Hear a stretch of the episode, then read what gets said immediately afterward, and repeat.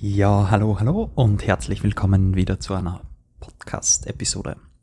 Heute äh, spreche ich über ein Praxisbeispiel aus dem Buch Make It Stick und das ist vor einem Schüler, der eigentlich gerade so in Medizin das geschafft hat und dann der beste Schüler geworden ist, sozusagen den ein Professor je gehabt hat im Medizinstudium. Ja, die Geschichte fängt so an, dass der Professor irgendwann einmal auf einen Schüler zugeht, weil er sieht, dass der Schüler immer ähm, ja recht viel Freizeit hat, also immer unter Leute ist, aber er erzielt Resultate, also ich glaube ja, irgendwas über 90 Prozent, die noch nie erzielt worden sind. Und ähm, da hat sie eben der Professor, äh, ich glaube aus Kanada was, ähm, sich die, ja, einfach Notizen gemacht, was der Schüler gemacht hat. Und der, ich zähle euch da jetzt, also zählt dir da ein paar Punkte auf, was der so gemacht hat und wie der das sozusagen geschafft hat, ähm, die Resultate zu erzielen, dass er eben so ein guter Schüler geworden ist. Weil sie sind eigentlich relativ einfach, die Punkte und ja, ich sag's einfach mal.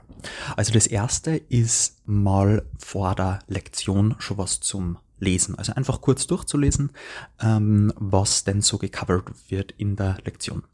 Das zweite ist, dass ähm, während er liest, achtet er schon darauf, also stellt sich sehr, zuerst Fragen, was, ja, stellt sich die Frage, was könnte denn geprüft werden zum Stoff? Also was, wenn ich den Satz lies oder den Paragraph, was könnte dazu der Professor fragen und nicht einfach den Satz nur lesen und ähm, sozusagen verstehen, ins Gehirn brennen. Und die, der, der dritte Punkt ist, genau, also dass sie sich alles durchliest, und dann die Begriffe sozusagen aufschreibt, an die er sich nicht erinnern kann oder die er nicht weiß.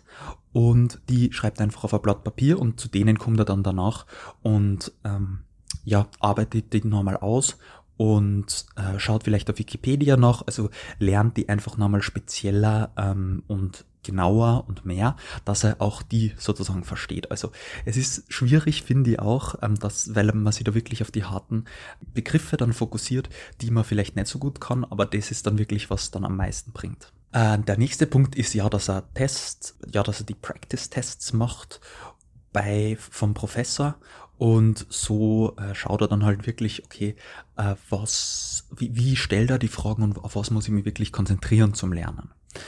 Ähm, das nächste ist, finde ich auch ganz, ganz wichtig, weil oft, bei mir ist zumindest so, probiere ich, äh, dass ich genau die, den, die die Inhalte so organisiere und so strukturiere, wie das Heft ist oder wie es der Professor macht. Aber besser ist, wenn man es wirklich so organisiert, wie man selbst, ähm, ja, die, die Struktur, sich selbst der Struktur macht, dass man sich selbst am besten merken kann.